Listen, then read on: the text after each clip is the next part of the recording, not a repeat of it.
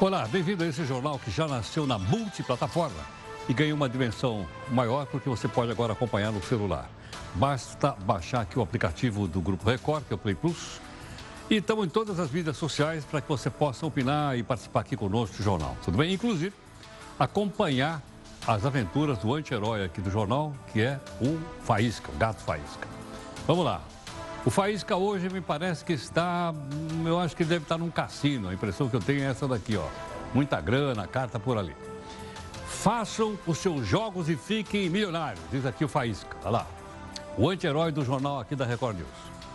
Ele faz um curso para trabalhar como croupier em Las Vegas, com tudo pago pelo contribuinte, é claro. O Faísca participa de um grupo de deputados, tá aqui ó, que quer a volta dos cassinos do Brasil. Quer voltar. A bancada do PGG, tá aqui ó, é o Partido dos Gatos Gatunos, já disse que apoia se puder explorar o jogo de bingo. Os cassinos foram fechados aqui no Brasil em 1946, portanto há 74 anos, pelo então presidente da época, quem era? O Dutra. Na sua opinião, a liberação dos cassinos pode ou não trazer mais empregos e impostos? Você participa aqui, o nosso zap para sua opinião é o 942 128 782. Nosso portal aqui do Grupo Record, que é o r7.com, traz aqui mais um aspecto de uma cobertura que você acompanhou durante todo o dia aqui na Record News também, dizendo que fãs fazem fila de um quilômetro para se despedir do Gugu. Cerimônia é feita com caixão aberto e emociona público. E aqui um grupo de pessoas, entre várias, milhares de pessoas que estiveram lá, prestando sua homenagem ao Gugu no prédio da Assembleia que está ali no fundo. Vamos aqui também para outras notícias importantes para você. Trump chega de surpresa no Afeganistão e reinicia conversas com o Talibã. Quatro brigadistas presos por suspeita de incêndio em Alto do Chão, no Pará, deixa a prisão. O corpo do apresentador Gugu é velado na Assembleia Legislativa de São Paulo. O enterro vai ser amanhã. Depois de muita confusão, o Supremo decide que a Receita Federal e o Ministério Público vão ter acesso a dados sigilosos. Tem gente que não vai dormir essa noite em Brasília. A redução dos salários dos funcionários públicos fica para só para o ano que vem. Javaneso português. É o quê? Um é falado no Supremo, o outro no Tribunal de Porto Alegre. Na sua opinião, é necessário usar termos tão técnicos e difíceis nos julgamentos? Ou, com termos mais fácil, a população pode entender melhor. Faz o seu comentário, manda aqui para mim, manda no Zap 11 São Paulo 942 128 782. Vou repetir devagar para você anotar. 11 São Paulo 942 128 782. Os debates ganham força na Câmara dos Deputados. Tema do dia: a segunda condenação de Lula pela Lava Jato em segunda instância.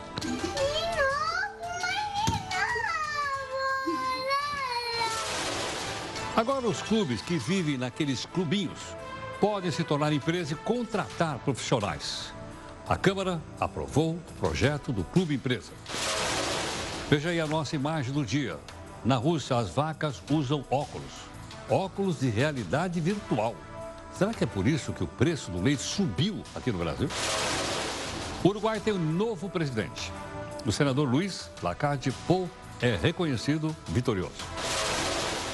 O sarampo se espalha pela América Latina e o Brasil lidera o número de casos dessa doença.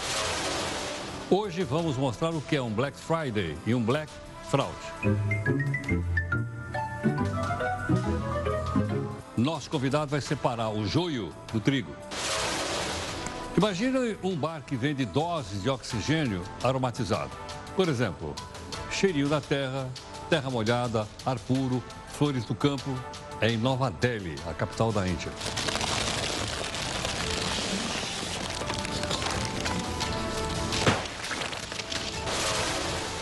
E aí, você sabe como funciona a reciclagem? Nós vamos explicar para ver se você também ajuda a dar uma força. A gaveta do Jornal da Record News. E aquela CPI carinhosamente conhecida como Lava Toga. Será que eles perderam lá o endereço da lavanderia? Esse é o jornal multiplataforma. Você pode, através de qualquer uma delas, participar conosco, participar das lives, fazer comentário, crítica e, através delas também, exigir da gente busca de isenção e busca de interesse público.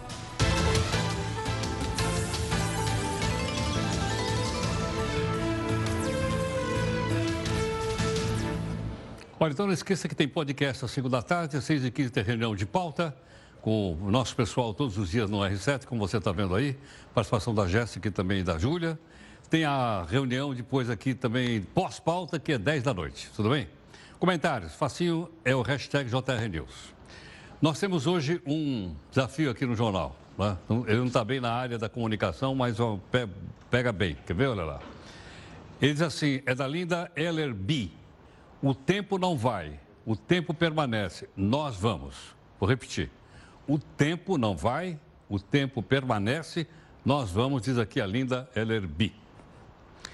Bom, uh, javanês ou português?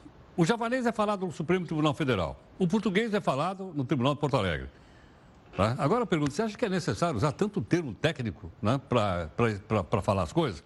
Ou seria mais melhor usar termos fáceis para que nós pudéssemos entender? Você opina aí, ó, tudo bem? E nós passamos para a nossa primeira live.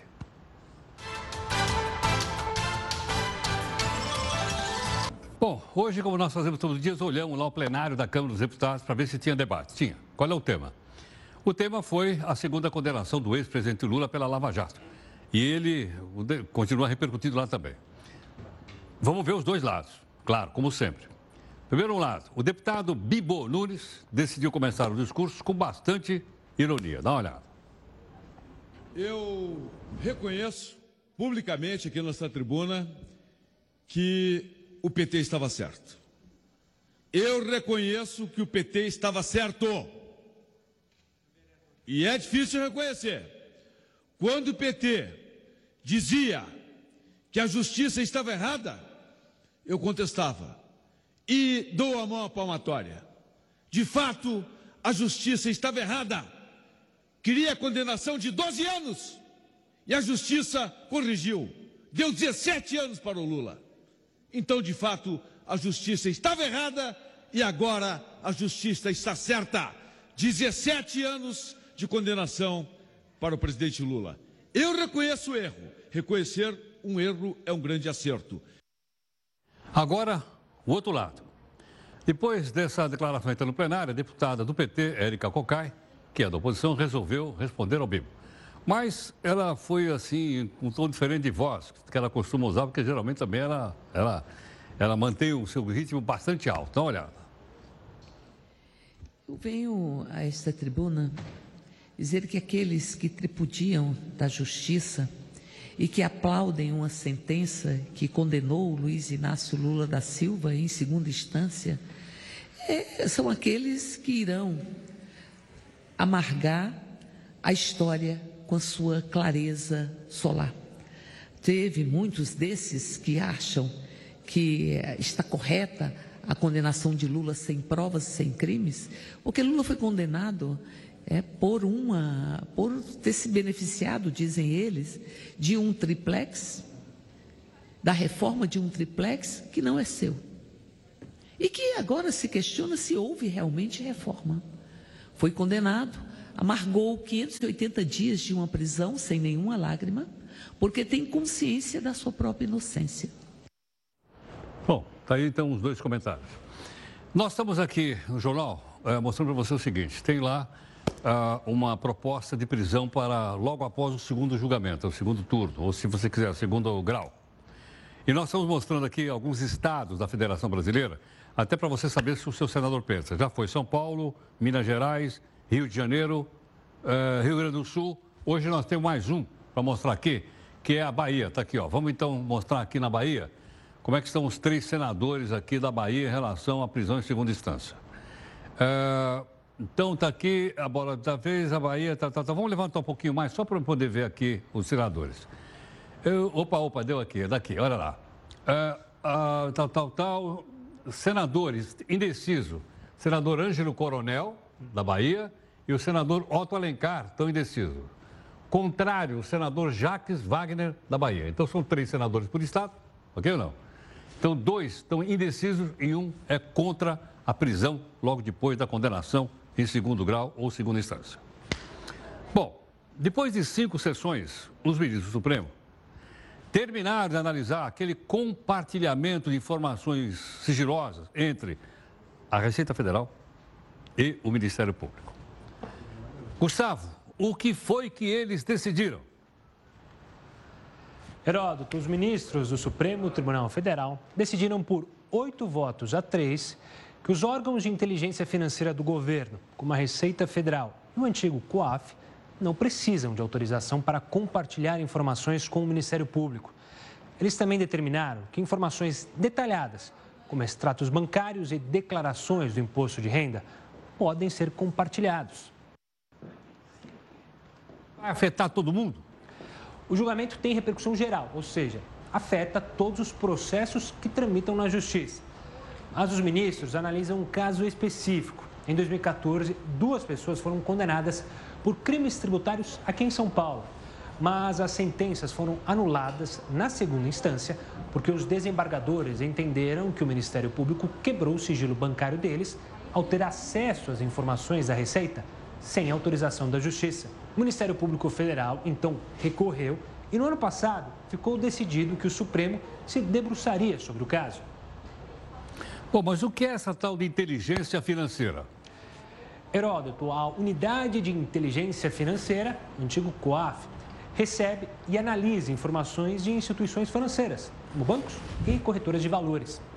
O órgão tem o objetivo de detectar crimes como corrupção e lavagem de dinheiro. Estima-se que as instituições financeiras enviem mais de 15 mil comunicações ao antigo COAF diariamente. Elas precisam informar o órgão sobre qualquer movimentação financeira que exceda os 50 mil reais, ou seja, que seja suspeita. Bom, mas se eles suspeitarem alguma coisa irregular? Bom, se os técnicos da unidade de inteligência identificarem indícios de crimes, enviam um relatório para o Ministério Público. Isso sem a necessidade de uma autorização judicial. Já a Receita Federal compartilha dados bancários e fiscais de contribuintes para ajudar em investigações criminais. Atualmente, a Receita não precisa de autorização para obter esses dados quando investiga indícios de crimes. Mas o Ministério Público, sim. Se um promotor de justiça quiser ter acesso a essas informações, precisa pedir uma autorização judicial para quebrar o sigilo dos investigados. E se a Receita encontrar indícios de crimes, é obrigada a notificar o Ministério Público. Olha, segundo o ministro Barroso, e nós transmitimos aqui as, como é que eu vou dizer assim, as reuniões do Supremo. É preciso chamar um professor de javanês para decifrar o voto, especialmente do colega dele, o Dias Setófilo, ok ou não? Bom, vamos ver aqui para ver se os ministros realmente estão falando javanês ou não. Vamos lá? A primeira é do ministro Marco Aurélio. Sob pena de graçar a insegurança jurídica a Babel observado pelo tribunal prolator do acordo impugnado mediante o extraordinário, está em bom vernáculo, que só pode ser afastado e mesmo assim com objetivo específico por órgão investido do ofício judicante. Peço vênia para desprover o recurso interposto. Você entendeu ou não? Bom, vamos tentar mais uma vez. Vamos para outro ministro do Supremo Tribunal Federal, ok? Vamos ver se a gente entende a fala aqui do ministro, decano Celso de Mello. É, eu tenho, com a devida vênia de Vossa Excelência, por plenamente acolhível a questão suscitada pela douta Procuradoria-Geral da República no que concerne à impossibilidade de ampliação objetiva do tema decidendum, referente à presente demanda, pois entendo que eventual expansão da controvérsia constitucional ora em exame, cuja repercussão geral foi reconhecida pelo plenário desta Corte, importaria em transgressão ao postulado do devido processo constitucional. Você entendeu ou não? Eu não entendi. Por isso é que diz que eles falam javanês. Ficou mais fácil para eu entender que eu sou leigo. a apresentação que nós fizemos aqui do Tribunal Regional Federal de Porto Alegre, falou numa linguagem melhor. E você está opinando nas lives aqui dentro do jornal. Bom, nós vamos voltar então para a Assembleia Legislativa de São Paulo. Estamos acompanhando durante todo o dia o velório do Gugu Liberato. E o nosso companheiro Edu Ribeiro está aqui conosco. Olá, Edu. Muita gente por aí ainda aí ou não? Oi, Heródoto, boa noite a você e a todos que acompanham aqui o Jornal da Record News. O número de pessoas diminuiu, mas permanece constante. E o que impressiona também é a movimentação uh, de amigos da família. E o número de coroas de flores já passou de 100, o número uh, de arranjos de flores trazidos até aqui ao salão uh, nobre da Assembleia Legislativa de São Paulo. Heródoto, agora o que a gente está assistindo também é uma expectativa para a saída da família do Gugu e talvez antes disso, obviamente, a chegada do apresentador e empresário Silvio Santos. Dona Maria do Céu, que tem 90 anos, a mãe do Gugu Liberato, ela chegou aqui depois de uma viagem absolutamente exaustiva ontem uh, dos Estados Unidos para cá e a expectativa que a gente ouviu agora há pouco da família, do irmão de Gugu Liberato, eh, com quem eu conversei, é de que eh, a dona Maria do Céu, assim como entrou, sai daqui numa cadeira de rodas e que a família toda vai para casa deles em Alphaville, aqui na Grande São Paulo. Eles dormem lá, passam a noite lá e vêm logo cedinho para cá para uma cerimônia reservada, porque todo o velório vai atravessar a madrugada, inclusive com visitação pública, com a homenagem das pessoas que não param de entrar, chegam ali na frente do corpo de Gugu, ficam 20, 30 segundos, prestam sua homenagem silenciosa e deixam esse espaço onde nós estamos. Então a família vai embora daqui a pouquinho, só não foi ainda porque a assessora do uh, empresário Silvio Santos já está aqui no local, ou seja, é um sinal claro de que Silvio estaria vindo para cá para prestar a homenagem dele à família. Ele esperou o horário uh, mais discreto possível, com o menor número de pessoas, não queria alvoroço na chegada. Ele já deixou bastante claro que essa é uma noite de homenagens a Gugu Liberato e que ele não quer, de maneira alguma, causar qualquer tipo de desvio de atenção neste evento solene que acontece aqui. Então, o que se segue depois disso é uma noite de vigília com visitação pública e amanhã às 10 horas da manhã o começo do transporte uh, do corpo de Gugu até o cemitério na zona sul de São Paulo, no bairro do Morumbi, onde será uh, feito o sepultamento ao meio-dia. Esse é o horário que está marcado. Muitas homenagens também estão marcadas para amanhã, Heródoto. Pelo menos 300 taxistas adesivaram seus carros e boa parte deles vai seguir em carreata uh, para o cemitério na Zona Sul. O corpo de Gugu vai ser levado num caminhão do Corpo de Bombeiros, que vai fazer questão de prestar homenagens também ao apresentador da Record TV, que nos deixou há exatos nove dias depois do acidente na quarta-feira passada. Heródoto Barbeiro. Obrigado, Edu. Muito grato. Muito obrigado. Bom, nós voltamos, logicamente, com informações assim que nós tivemos qualquer novidade e os nossos companheiros continuam na Assembleia Legislativa de São Paulo.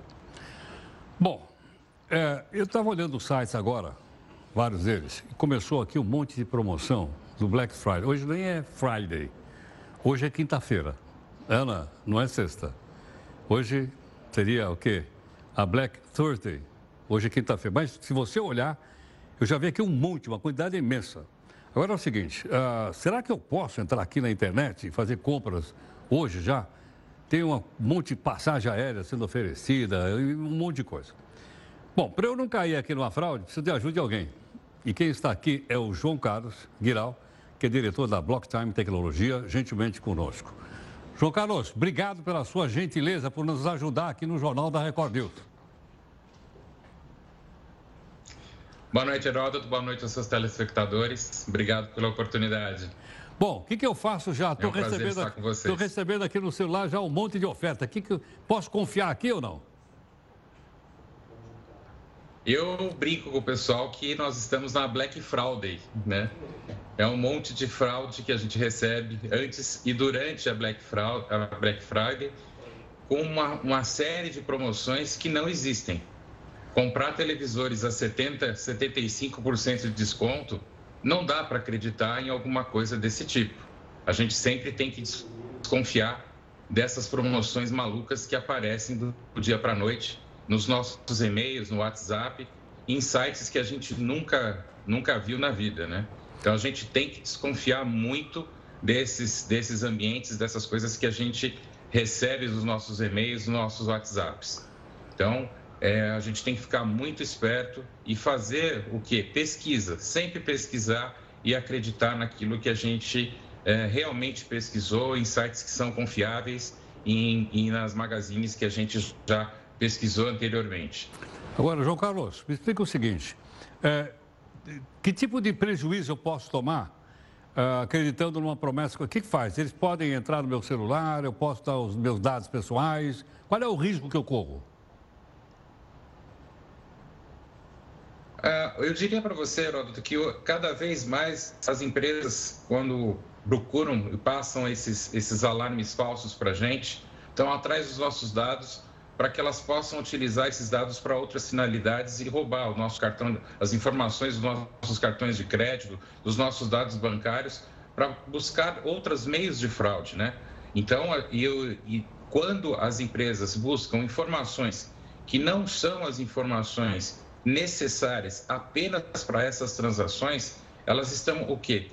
Buscando o nosso perfil, o nosso perfil de consumo, para então depois mandarem malas diretas, mandar informações aí de propaganda para que possam nos oferecer outros produtos. O que a gente tem que ter é consciência a todo instante das informações que nós estamos entregando para essas empresas. Porque nós estamos entregando um ouro, um verdadeiro tesouro de informação para essas empresas.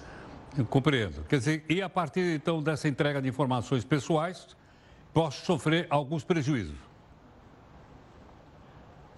Com certeza, com certeza os prejuízos são enormes na medida que a gente está entregando todo o nosso perfil de consumo, todas as nossas informações, não só nossas, mas da nossa família. Nós estamos entregando, às vezes sem querer, toda a nossa informação pessoal dos nossos familiares, nossos hábitos de consumo, aonde a gente mora, aonde a gente estuda. Os ladrões, eles estão atentos a todas essas informações para que eles possam aprender aonde a gente mora, quais são os nossos hábitos e, a partir dessas informações, fazer processos de extorsão e até informações para sequestrar os nossos familiares ou até simular um sequestro, por exemplo. João Carlos, alguns sites pedem, se bom, já que você fazer a compra via cartão de crédito, qual é aqueles três numerozinhos que tem atrás do cartão? Passa para mim. E aí? Isso é fraude. Normalmente isso é uma fraude, Heródoto. A gente não deve fornecer informações é, desse tipo, porque as transações elas devem ser feitas única e exclusivamente é, em sites confiáveis. Essas transações elas devem ser feitas normalmente em grandes magazines. Essas transações elas devem ter é, são só podem ser feitas é, quando você liga para a, o, o grande magazine, nunca quando você recebe uma ligação ofertando um produto ou serviço. Normalmente, nesses casos, são fraudes. João Carlos, mais alguma recomendação para o pessoal? Eu diria que para tomar muito cuidado, especialmente com e-mails, né? Neste momento aqui, aquela promoção miraculosa, ela não existe, né? E sempre que você for preencher um cadastro, fique atento para ver se aquele, quando você estiver usando o teu navegador, se aquele cadeado ele está fechado, se ele, você realmente está num site seguro. Isso indica que o site ele está protegido e que você está integrando as suas informações através de um site protegido com os seus dados criptografados, ou seja, eles estão embaralhados na hora que você está transmitindo a sua informação. Ok. Muito obrigado pela gentileza, muito grato. Um abraço. Obrigado pela oportunidade, uma boa noite. Muito grato. O João Carlos Guirão, é diretor da Blocktime Tecnologia. Então, tá? tudo bem, se tiver boas uh, ofertas, tudo bem, isso faz parte do jogo do próprio capitalismo, né? do consumo, da sociedade de massa que a gente vive, uma sociedade de consumo, mas tomar cuidado. Né? Como ele lembrou bem, ninguém vai dar 70% de desconto num, num televisor ou num notebook. Só tomar cuidado com isso. Bom, você está opinando também aqui sobre a linguagem dos tribunais. Agora a gente já mostrou aqui que o pessoal fala realmente javanês. E você, então, participa da segunda live.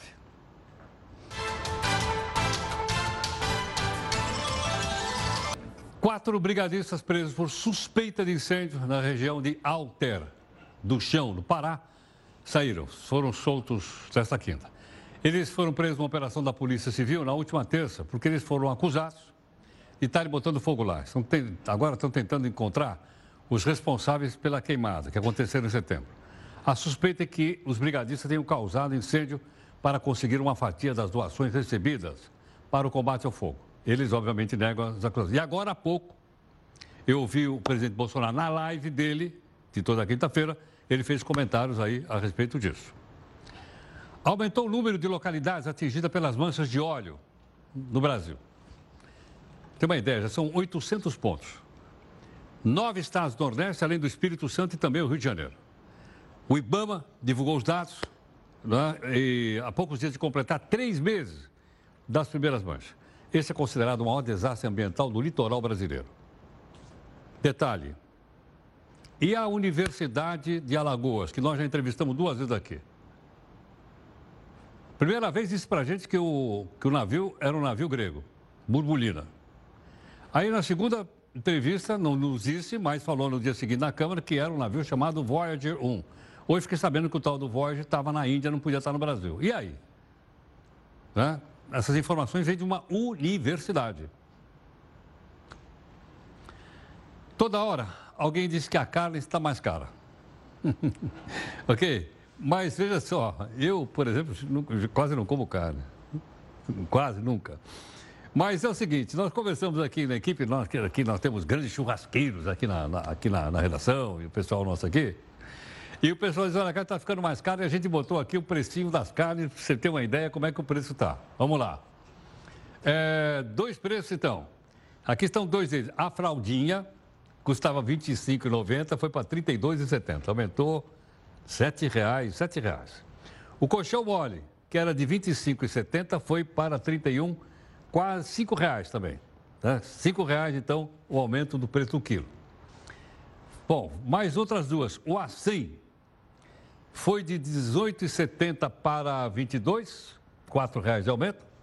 E o músculo foi de 19,40 para 23, portanto, R$ 4,00 quatro reais né, de, de, de aumento no preço da carne, valor da carne por quilo. O pessoal tem reclamado mesmo.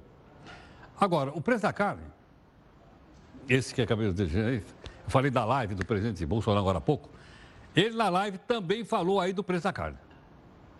O pessoal está reclamando do preço da carne, com razão, subiu, tá? A nossa andança pelo mundo, tá? É, o mundo começou a comprar mais da gente. Está faltando, começa a vender mais, tem menos para botar na, na prateleira, Infelizmente, isso acontece.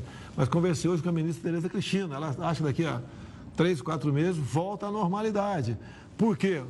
O produtor, o pecuarista, está buscando meio de aumentar a sua produtividade para atender a demanda externa e interna.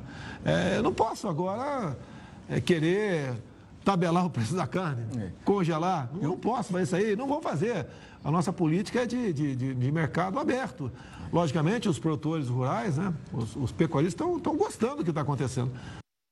Bom, o Alcides Torres, analista de mercado, a Scott Consultoria, vai nos ajudar a entender isso aqui. Alcides, muito obrigado pela gentileza por atender aqui o Jornal da Record News. Eu que agradeço. Alcides, o que, que aconteceu que o preço da carne subiu? Olha, basicamente é porque a gente está na entre safra das boiadas, sabe? Para você ter uma ideia, em eh, novembro normalmente o preço sobe. Em novembro de 2018 a carne subiu 4,6% e agora em novembro de 2019 ela subiu 37%. Tá? A gente está num ciclo de, de alta de preço que foi exacerbado pelas compras dos chineses. Mas isso, como disse o presidente, a gente deve voltar em um ponto de equilíbrio já no começo eh, do ano que vem, em janeiro ou fevereiro. Agora, Alcides, é possível o Brasil importar carne para poder forçar uma baixa de preço no mercado ou não? Olha, o Brasil já está importando carne, ele está trazendo carne do Paraguai, carne da Argentina, está eh, trazendo colchão mole, colchão duro, patinho. E é claro que ele está trazendo nos preços vigentes. É, quando a ministra disse que a possibilidade de importar carne, porque ela, ela, ela, ela entendeu a pergunta do repórter, que o, é, ou seja, o Brasil não vai nem, proibir, nem taxar exportação e nem tabelar carne. que seriam duas medidas desastrosas. A Argentina já tentou isso e o que o, que, o, o efeito disso é, é não ter carne para nada, nem para o mercado interno, nem para o mercado externo. Sim. Bom, só para se me lembrar, taxar exportação era uma coisa que se fazia no passado, não é isso ou não? Para impedir que se vendesse é, no mercado internacional e, e favorecesse o mercado interno, é isso? É, mas isso não funciona, porque é, não vai ter é, escassez de carne. Em janeiro a gente já está em plena safra, é, é os preços agora, diga-se de passagem, o varejo absorveu parte desse aumento, não é? é e, em janeiro a gente tem férias escolares, férias, cai o consumo de carne, aumenta a quantidade de boiadas disponíveis, e na nossa opinião, uh, o preço China já entrou num, ponto de fadiga, sabe? Não tem mais como esses preços subirem mais. Nós achamos isso, sabe? Agora... E, o Heródoto, você foi meu professor no cursinho há muitos e muitos anos atrás. não, não fala assim que o pessoal vai descobrir a minha idade, né, Alcides? Muito obrigado, uma honra. Mas explica mais uma coisa para mim. É só a carne bovina que está subindo de preço ou as outras também? Não, subiu tudo, tá? Subiu carne bovina, carne de frango, carne de suíno e até os ovos, tá? Ou seja, todas as proteínas estão no movimento de alta, sabe? Mas o mercado entra em equilíbrio, é só uma questão de tempo, sabe? Não, é, acho que inclusive já atingiu um ponto de, de, de, de estagnação a partir de agora. Vai subir ainda em algumas praças onde a, o preço ficou para trás, mas já não vai ser mais aquela, aquela alta violenta que a gente observou em novembro. Perfeito. Alcides, prazer em reencontrá-lo. Prazer é todo meu. Uma boa noite. Até logo, muito obrigado. O Alcides Torres, analista do mercado da, da, da, consultoria Scott, conversando conosco, explicando por que aumentou o preço da carne. Está aí as explicações de ordem técnica e, como ele disse, o mercado é regulado pela oferta e pela procura. Eh, aliás, uma vez eu li um artigo chamado A Marcha dos Chineses Comedores de Carne de Frango. Era um artigo enorme, publicado num site, não é o país. Porque eles diziam o seguinte: se cada chinês comesse um frango, quantos chineses tem na China? Um bilhão e 300 milhões de chineses. Olha só. Suponha que cada um resolvesse comer um frango. Então, você tem uma ideia do volume ainda de produtos alimentícios que o mundo precisa produzir para poder abastecer todas. Estou falando da China, mas há outras, outras regiões do mundo também. Então, né, realmente na medida que as pessoas melhoram de vida, como na China, estão melhoradas, as pessoas passam a consumir mais, e principalmente proteína, como ele explicou para a gente agora. Bom, o presidente Jair Bolsonaro tirou os recursos SEBRAE. Para quê? Para pegar essa grana e incentivar a entrada de turistas no Brasil. Isso foi. Mas da onde vem essa grana do SEBRAE? Ela vem através de uma contribuição. Contribuição é uma maneira chique da gente chamar imposto. Eu chamo de imposto porque contribuição é um negócio complicado. Tá? Que agora vai ser direcionada. Vamos acompanhar aqui no texto do Eufrides Júnior. O governo extinguiu o formato atual da Embratur, o Instituto Brasileiro de Turismo, e instituiu uma agência do mesmo nome, a Embratur. Eu não acredito no que eu ouvi. Agora, a Agência Brasileira de Promoção Internacional do Turismo. Com isso, o presidente Bolsonaro pretende aumentar a entrada de turistas estrangeiros no país. A verba que vai bancar esta nova Embratur vai vir de uma alíquota chamada de CID-SEBRAE. Mas o que é CID? É o imposto que é cobrado quando você você compra combustível para o seu carro ou então caminhão. E uma parte do dinheiro é destinada ao SEBRAE, o Serviço Brasileiro de Apoio às Micro e Pequenas Empresas. Atualmente, a alíquota da CID SEBRAE é de 0,3% sobre a folha de pagamento. A medida provisória do governo altera os percentuais anteriores. Da distribuição do imposto, 70% vai para o SEBRAE e mais de 15% a nova Embratur. O restante é distribuído entre Apex, Agência Brasileira de Promoção de Exportações e Investimentos, e a BID, Agência Brasileira de Desenvolvimento Industrial. Com isso, a fatia do Sebrae vai cair cerca de 600 milhões de reais anuais.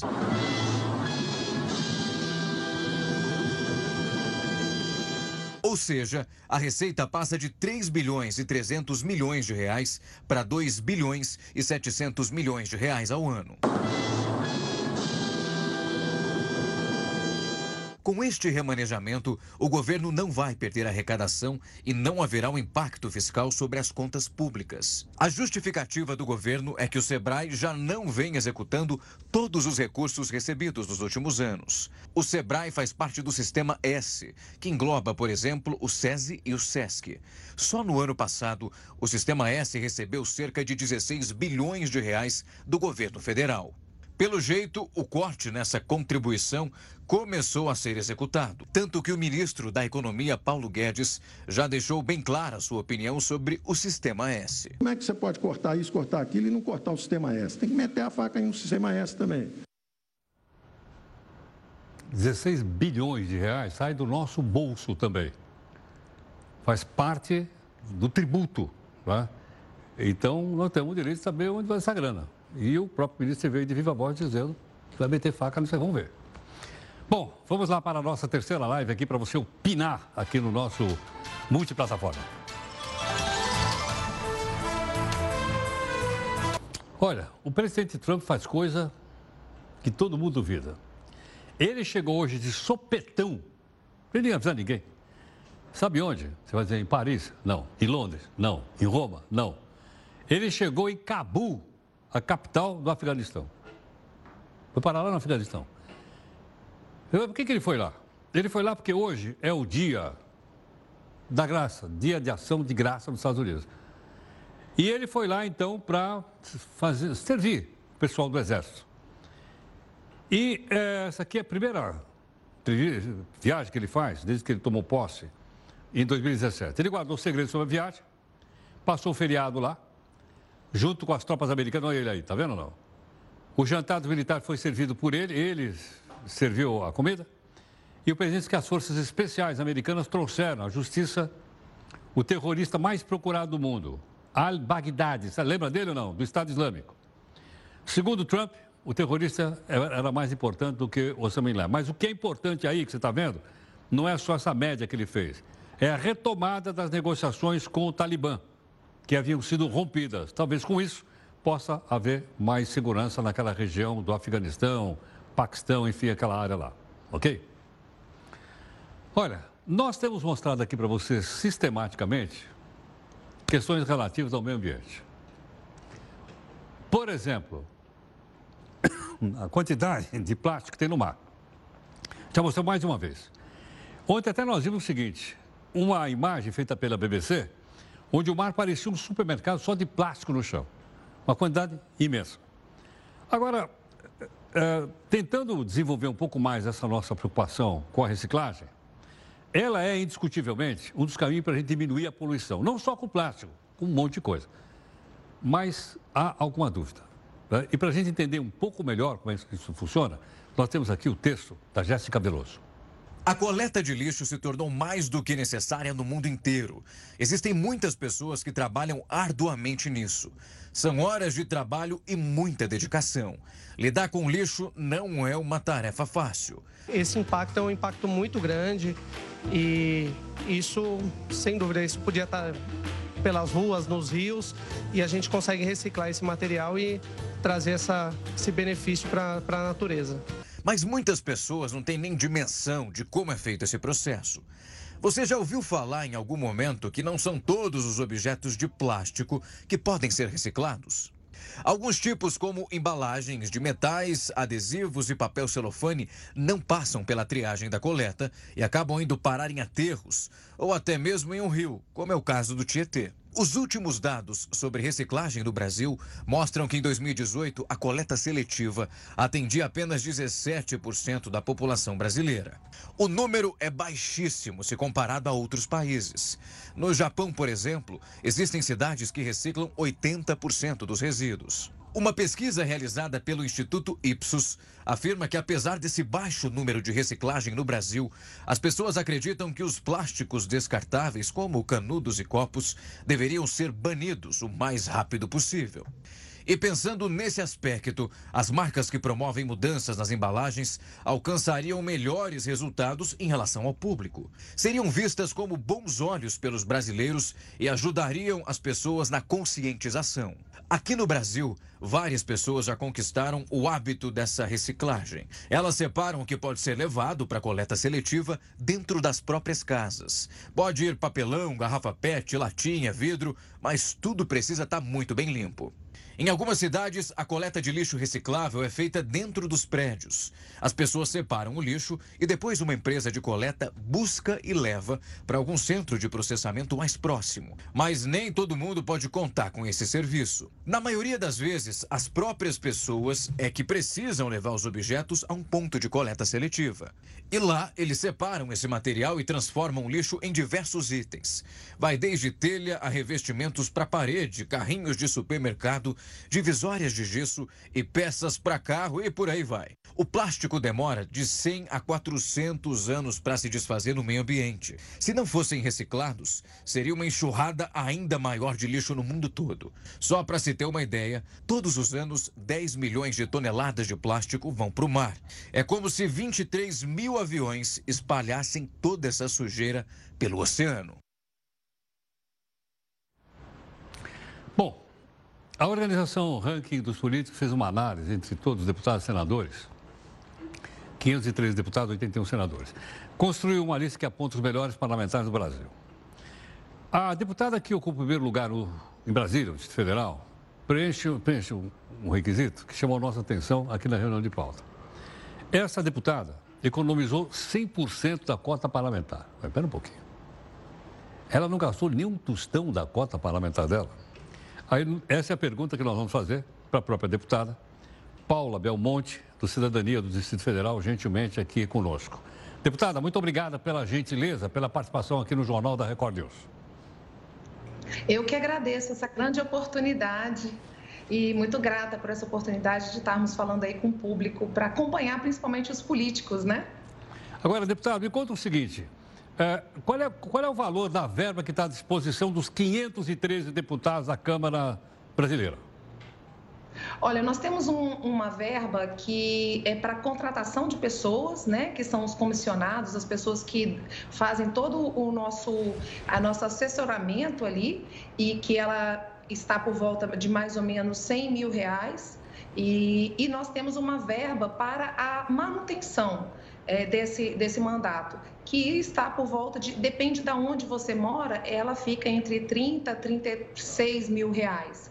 E quando a gente fala dessa economia de 100%, é exatamente essa verba de manutenção. Eu não gastei nada dessa verba. Agora, fora dessa verba tem salário? Dessa verba tem salário. Aí nós temos um salário e, além disso, temos a manutenção do mandato. Né? É bom explicar, eu quero até a oportunidade de, estar tá explicando que, na realidade, para que a gente possa assim fazer um bom mandato, realmente nós precisamos de uma estrutura de, de consultores. Por quê? Porque as coisas na, na Câmara Federal, elas são 513, como eu disse para o senhor, como o senhor sabe? E nós precisamos de, de, uma certa agilidade para entregar um requerimento, para fazer um pedido de informação. Então, realmente é necessário um corpo que você possa atender, porque o custo do parlamentar é um custo alto para a sociedade. E para que a gente possa cada vez mais fazer realmente chegar essa, esse trabalho, nós precisamos ter uma assessoria qualificada. A manutenção do mandato, que são esses 30 mil reais e 33 mil reais, que, é, que pode o parlamentar ser utilizado para consultorias, para passagens e outras coisas, essa manutenção eu não faço uso. Isso foi um compromisso meu da campanha para que a gente pudesse realmente é, utilizar o que eu tenho que utilizar com o meu, com o meu salário. Então, é dessa maneira que, desde o primeiro dia do mandato, eu tenho feito e tem alguns outros parlamentares parlamentares que têm feito a diminuição dessa cota, da utilização dessa cota. Mas eu, eu 100% dela eu não utilizo. Deputado, para eu, eu, entender mais uma é coisa... É descontado nessa cota telefones também. Perfeito. Deputado, para a gente poder entender mais uma coisinha aí. É, esses serviços todos são necessários para o deputado poder trabalhar. Mas não existe Sim. uma quantidade de funcionários já contratados pela Câmara, uma boa parte deles concursados para fazer Bom, isso? Isso, é, eu posso dizer que se o senhor tivesse feito uma entrevista comigo, eu nunca fui parlamentar, eu estou entrando nesse movimento da renovação política, não tenho família parlamentar, nunca vivi a vida política. Entrei por uma, por uma, por uma situação pessoal minha, no sentido de que eu perdi um filho, e daí eu venho com a bandeira muito forte na defesa das nossas crianças e com, essa, com esse âmbito de fazer uma nova política, a política do bem, a política que, que foi colocada lá na Grécia, em Platão, cuidar das pessoas, cuidar da cidade. E é muito importante que as pessoas, no primeiro momento, como eu não tinha vivenciado isso, eu pensava exatamente isso que o senhor está falando. Nós temos o corpo técnico lá na Câmara, que são consultores de, muitas, de muita qualidade, de muito é, conhecimento, para que utilizar tudo isso? A situação que são 513 deputados. A demanda é muito grande. Então, assim, para que você possa colocar um projeto de lei, para que você possa estudar a respeito de uma relatoria, porque tem vários projetos ali que você tem que fazer um relatório, fazer um, uma, um, ou até um voto em separado, você precisa rapidamente fazer, porque você tem que cumprir prazos. E, e muitas das vezes a consultoria não consegue atender a demanda. Então, nós utilizamos a consultoria principalmente para fazer estudos mais aprofundados, técnicos, mas a demanda do dia a dia, nós temos os nossos consultores no gabinete para que a gente possa atender. E isso, eu, eu digo assim que é muito importante que o, o deputado, o senador, tenham pessoas de qualidade que possam contar. Por quê? Porque faz com que esse mandato mostre um resultado. Hoje, por exemplo, como eu nunca fui parlamentar, nós estamos aí com nove, dez meses de mandato, eu já consegui passar duas leis da Câmara Federal para o Senado. Então, isso faz com que um, um, um grupo de pessoas trabalhem e nós estamos trabalhando assim intensamente. Eu Entendo. sou uma parlamentar do Distrito Federal, então facilita muito a não utilização dessa cota. Eu tenho que reconhecer isso também. Mas nós trabalhamos de segunda a segunda e horários assim até meia-noite, uma hora da manhã. Entendi. Muitas vezes eu estou lá no parlamento para que a gente possa desenvolver todo um trabalho que é necessário para a população brasileira e damos satisfação. Perfeito. Na frente do meu gabinete, as pessoas que passam no corredor, eles sabem exatamente o que, que a gente fez a proposta, o que a gente gastou com cota parlamentar, com manutenção do mandato, a satisfação e a transparência de, de, deputada. para o eleitorado. Ah, isso é muito importante, nós estarmos colocando uma responsabilidade do parlamentar dar satisfação ao seu eleitor e o eleitor cobrar a, o que o seu deputado está realizando. Perfeito. Deputada, mais uma pergunta. O governo do Chile cortou pela metade o salário dos deputados federais e senadores lá. A senhora acha que uma proposta dessa passa aí na Câmara? Ah, o governo o quê? Eu, desculpa, o governo porque eu estou exatamente numa, num casamento, então eu vim para uma Ih, sala que eu não estou ouvindo. Como que é? O governo, é, no Chile, foram cortados pela ah, metade ah, o salário dos deputados e senadores. Acha que aí Brasília passaria ou não? Olha, eu, eu, assim, é importante a gente dizer, no meu caso, por exemplo, é, graças a Deus eu entrei na política por uma situação realmente da defesa das nossas crianças. Eu sou uma empresária aqui em Brasília e não preciso do salário para sobreviver, alguma coisa assim. Isso aqui traz uma oportunidade de eu também poder exercer um mandato com mais independência, no sentido de não ter que depender do salário para que a gente possa ou ficar fazendo algumas coisas de negociação por conta de salário. Agora, é importante que um parlamento ele seja a representação de todas as pessoas. Essa situação minha é uma situação atípica. Muitas pessoas são pessoas que não têm essa condição de poder parar de trabalhar Perfeito. para sustentar suas famílias. Perfeito. Deputada. Então, muitas das vezes não tem essa condição para exercer esse mandato. Porque se a gente fala, vamos diminuir o salário, vamos trazer os, as pessoas para cá, o que, que acontece? A gente diminui o número de pessoas que queiram se candidatar. Sem dúvida, sem dúvida. Sem então, dúvida. por mais que eu não utilize, eu fico muito preocupada de a gente ser radical e deixar de contemplar muitas pessoas sérias que fazem um trabalho de excelência. Perfeito. Também. Deputada, muito obrigado pela gentileza. Eu que agradeço e espero que vocês tenham uma boa noite, que Deus abençoe cada um dos senhores e muito grata por essa oportunidade de estar aqui. Muito, muito e obrigado. eu peço para acompanharem meu mandato. Muito obrigado, muito grato. A deputada Paula Belmonte, cidadania do Distrito Federal. Veja que interessante, nós temos uma agilidade hoje. Ela entrou por Skype, ela está numa festa de casamento, que ela acabou de falar agora. Ontem nós tivemos um outro entrevistado que estava no aeroporto. Ela, ele terminou aqui de conversar conosco e Pimba subiu para o avião. Então você vê que essas facilidades tecnológicas fazem também com que haja uma, uma agilidade melhor, né? Uh, para que a gente possa uh, desenvolver o nosso trabalho. Ela, logicamente, uh, trouxe mais informações. Há outras questões de ordem técnica, ela lembrou também, ela inclusive disse que ela não precisa do salário, é empresária, etc, etc. Outros talvez precisem. Mas a discussão, assim, será que o salário tem que ser esse mesmo de 33 ou 34 ou 35 mil reais? Como é que é? Ou pode acontecer como aconteceu no Chile, você opinou aqui no jornal, porque o Chile cortou pela metade os salários dos deputados e também dos senadores.